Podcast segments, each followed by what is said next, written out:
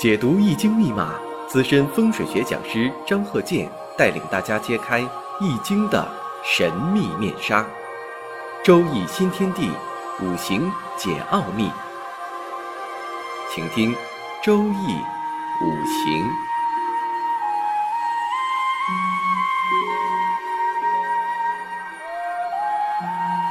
上山微电台荣誉出品。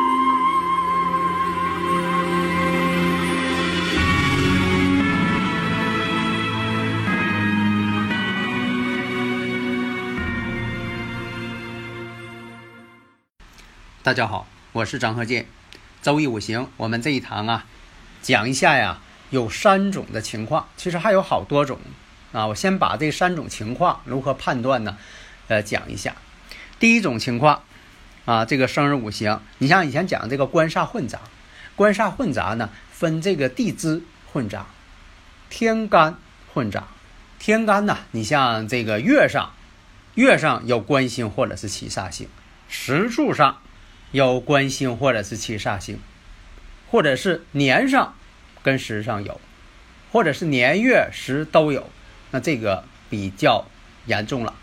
第二种情况。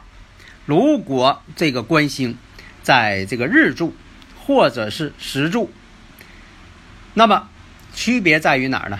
七煞星在前。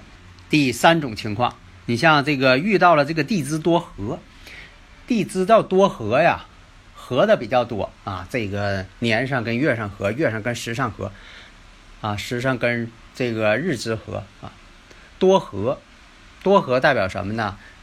第一点呢，人缘可能比较好，合人儿啊，跟谁这个自来熟。另一个什么呢？对这个感情上啊，会有一些不稳定因素。那跟谁都啊呃看上眼了，跟谁都比较好啊，不专一。如果是官煞星又都透出天干了，那这个人呢比较多情。如果是女士的话，更是这样啊，出现这种多情状态，感情太丰富了。潜意识当中呢？对这个异性啊，那特别有好感。那这个男士也是这样，因为这个多合呀，容易见异思迁。如果说再出现了金水强旺，那这个呢情况啊更为复杂。那么下面呢我就分别讲一下。你像这个官煞混杂，官煞混杂呢，如果是女士的话，这官煞呀，这个官星代表丈夫。那七煞星呢，在以前呢代表什么？男朋友，这就要代表什么呢？婚姻不定。有七煞星，以前也论述过。那官煞星、七煞星，呃，这个呃官煞混杂啊，官星太多，七煞星太多，感情上啊都容易不稳定。下面呢，我们举个例子啊，你看这个辛丑、乙未、丁未、壬壬，这个丁未日啊是阴差阳错日，在以前讲了阴差阳错日、十个大败日、魁罡日。这几种。这个呢，就说在日上呢就已经显现出来端倪了，但是呢，我也建议呢，就说要年月日时啊综合去分析。那么这个生日五行啊，你看这个第一眼啊，你看这个特点，两个未土，丁未日婚姻宫，然后月上呢是未土，地支啊，如果再出现这个辰戌丑未全，这不是一个好现象啊。以前讲过说这个子午卯酉全。辰戌丑未全，说是哪个这个呃以前的皇上啊或者怎么样啊，那都不对，啊那都是传说。像这个辰戌丑未全是非常不好的一种组合。如果说没有辰戌丑未全，就是说年月日或者是哪个柱个别的辰戌丑未全，或者是有这个辰戌相冲、丑未相冲。你像他这个呢，就是丑未相冲。你看这不都是特点吗？你把这特点看出来了，因为在这里呢，我不能讲的太深，就像这个相学似的。你在这里如果说的我讲的啊，这个相学怎么样，那就出现呢，就会出现一些好事者啊。你看谁谁讲的，你看他这个相貌怎么怎么样了，乱往上安。如果说在这里了，你说我给下个定义，我说这个辰戌丑未啊，这个呃互相冲怎么怎么样，会出现什么不好？你像说对长辈呀，对自身呐。与亲人关系呀，那你说唠的太深，讲的太深，那就可能什么呢？有些人呢，胡乱分析，给别人胡乱分析，或者给自己胡乱分析，反而呢耽误事儿了。如果什么都不懂也没关系，如果你是高人，特别懂，这也好，就怕说半懂不懂。那在这里呢，我想讲一个什么？你像这个七煞星、偏官星，如果这是女士的话，你看这个丑土当中，年上丑土当中含有这个辛金，有癸水，有巳火，那这个包含这癸水就是七煞星。但这个癸水呢，又不是丑土的本气，因为它是水，它不是土。我们再看时上呢有正官星，那这个你分析的话，会马上得出什么结论？那你第一眼看到之后，给你第一印象，谈恋爱第一个谈对个谈这个男朋友不会成功，谈恋爱呢会早一些，但是不会成功。第一次恋爱不会成功，但是呢谈的还挺热烈。为什么是这样啊？有丁寅相合呀。你像这我以前讲这个甲己相合。丁寅相合，乙庚相合，你看我都讲那些定义啊。丁寅相合什么意思？那么像这个丑未相冲跟年上相冲，那是什么呢？跟长辈的关系也不好。小时候不听长辈的话，那大了他也不听。处对象啊，或者是成婚呐，都不会听长辈的意见，跟长辈呢相冲突，这是最基本的表现形式。当然细节问题呢各有各的情况。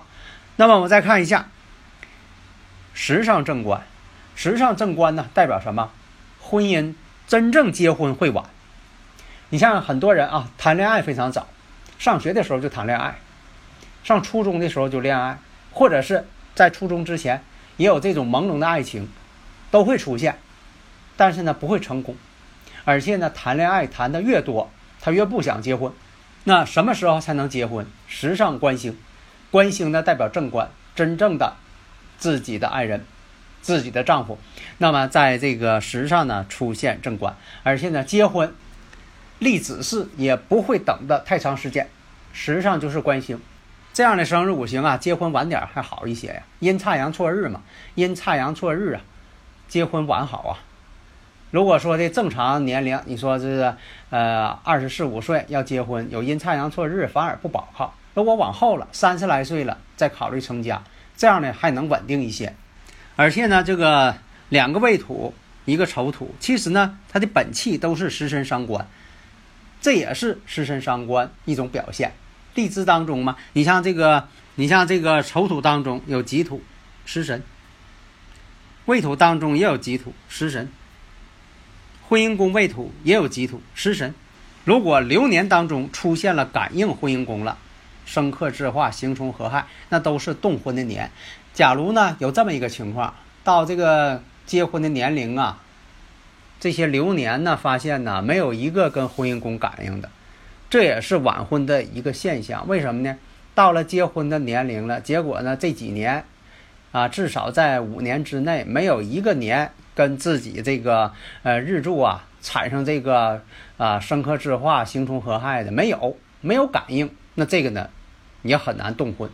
那么有官星的人能力都不差，有印星的人在事业上呢也是有一定的建树，但是印又不能太多，不能过量，不能多也不能少。那么呢就可以给这个五行下个定义：工作能力挺强，跟这个父母关系不好，婚姻呢会晚，早婚呢有离婚这种情况。但后期呢，也不免出现一些跟这个日主，呃，是这个刑冲合害的，也会出现离异的这个情况。所以这都是啊，就这个原始状态出现的这个一个问题，它是个基础。如果说的基础不牢，那肯定不行。因为这个大运呢，它是变化的，十年一变，十年一变。这个大运并不是说它是好运。啊，它也并非好运，也并非坏运，它就叫大运，有好也有坏，可能好，可能坏，那得分析。流年什么呢？你就经历的这些年，流年呢是每个人呐经历都是一样。比如说，呃，今年是这个辛丑，辛丑呢就是流年，大家都在啊经历这个呃牛年，都是一样的。但是呢，生日五行跟这个大运的情况呢，呃。各有各的情况啊，它这个就不相同了。好的，谢谢大家。登录微信，搜索“上山之声”，让我们一路同行。